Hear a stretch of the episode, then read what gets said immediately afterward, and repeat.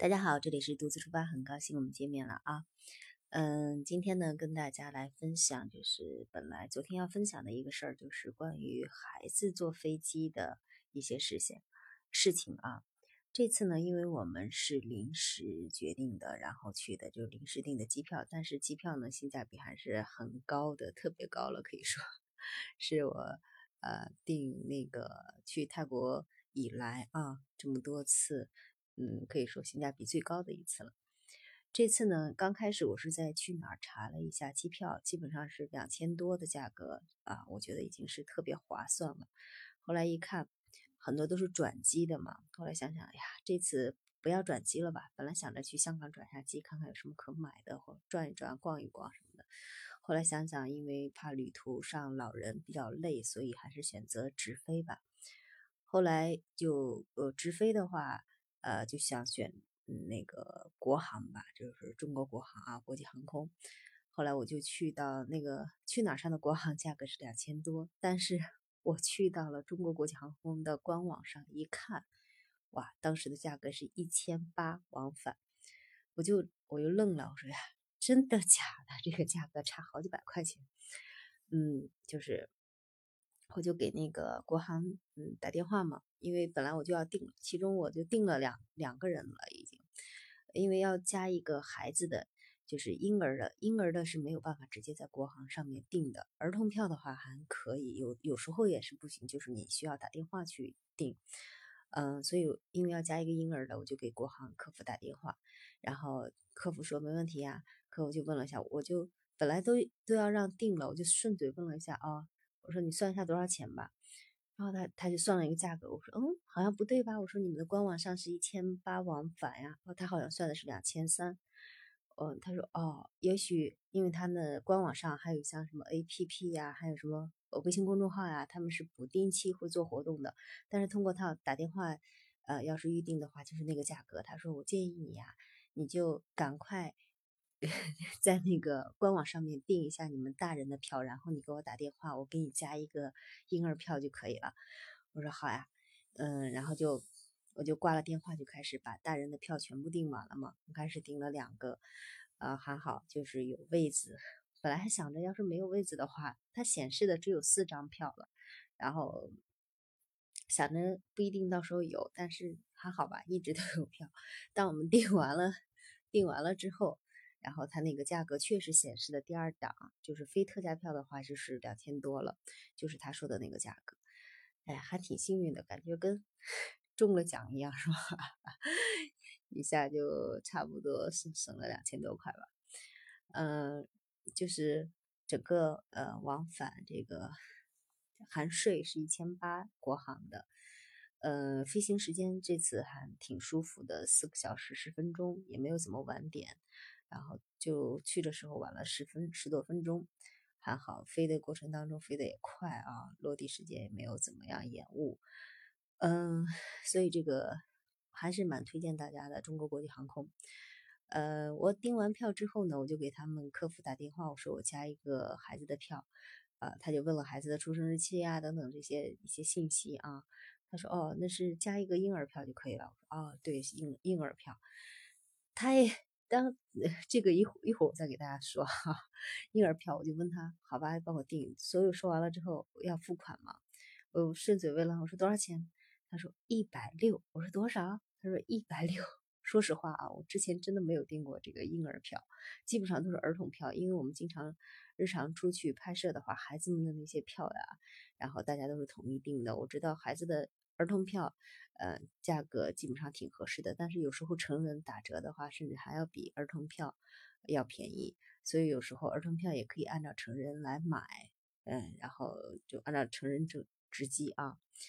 然后打完电话之后，他说婴儿票一百六，我说往返吗？他说是啊，确定往返。我说哦，好的。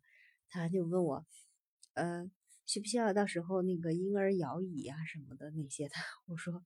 呃，不需要。他说需要的话就可以给机上说，包括婴儿餐什么的。我说你们要方便的话就准备吧，就没有说什么。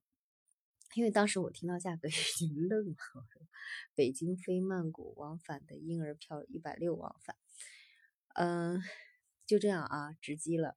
然后全程的话，因为他说孩子还可以单独拿一个行李箱，还可以单独再拿一个小推车，等于婴儿可以拿两件行李。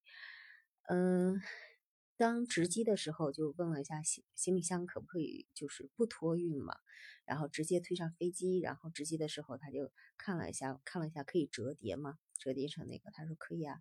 他说你也可以选择托运，也可以选择直接推到那个飞机上，就是他们的呃登机的时候啊，放在那里就好了。工作人员会继续就是把它收起来放好，或者是你直接嗯推上飞机都可以。啊，看来这个是很方便的，因为回来的时候我们看到有一家他的婴儿车有点大，但是他还是一直到了那个登机口，到了登机口之后给了空姐，空姐然后帮他们又托运了，啊，他们到时候取行李就行了。但是相对于来说的话，还是比较方便的，是直接可以推上那个婴儿车，直接到了登机口，不用提前办理托运。这样的话，在在那个换领登机牌到一直到登机口这段时间这段路途当中呢，大家其实还是可以用到婴儿车的，还是很方便，这一点很人性化啊。嗯，到了嗯飞机上之后，有一件特别尴尬的事情，就是因为呃呃孩子不是一岁多吗？就是孩子一岁多的话，呃他其实是属于婴儿票的，因为一岁半的这个是属于婴儿票。但是呢，咱两岁以内都是婴儿票，但是他长得个子很高了，就是因为我我我当时我不知道这个情况，因为我我想是不是也是有座位啊或什么的，但是婴儿票啊，它其实是没有座位的，就是等于再给你一个安全带，嗯，大人抱着，但是呢，他可以给你免费往你前面啊，一般他给你安排的那个位置呀，前面就是那个走廊位置嘛，就是很宽敞的那个位置，他就可以免费给你。安装一个婴儿摇篮，孩子可以躺在睡着了，你可以把它放在里面，然后这样的话看着还是很方便、很人性化的。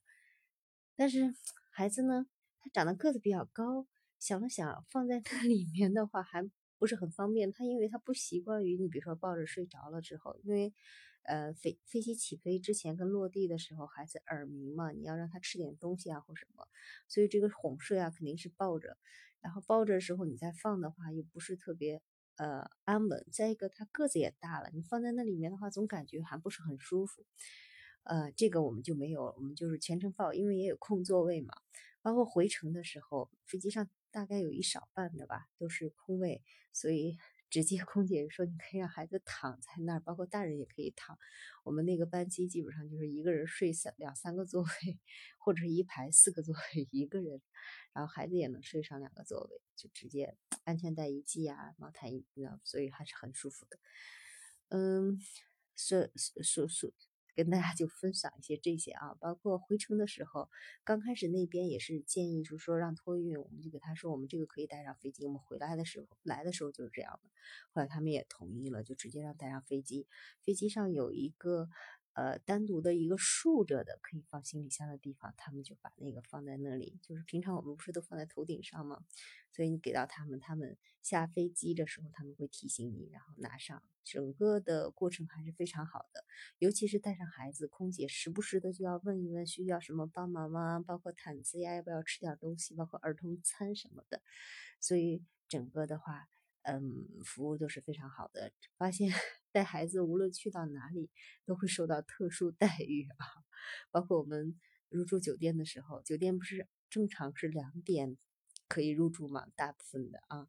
但是我们一看我们有孩子，我们一打电话一沟通，他说他说好吧，你们十点钟就可以来，就可以入住。所以说，呃，无论在哪里，一看到有老人跟孩子，大家心怀的那种。呃，心情都是不一样的，都是非常非常善，释放最大的善意啊！就这一点，就是跟热情都非常好。嗯，所以啊，关于呃婴儿值机的这些事情，基本上就是这样子了。大家有什么不清楚的，或者我没有讲清楚的地方，大家可以继续留言。好了，那我们这期先到这里啦，我们下期再见。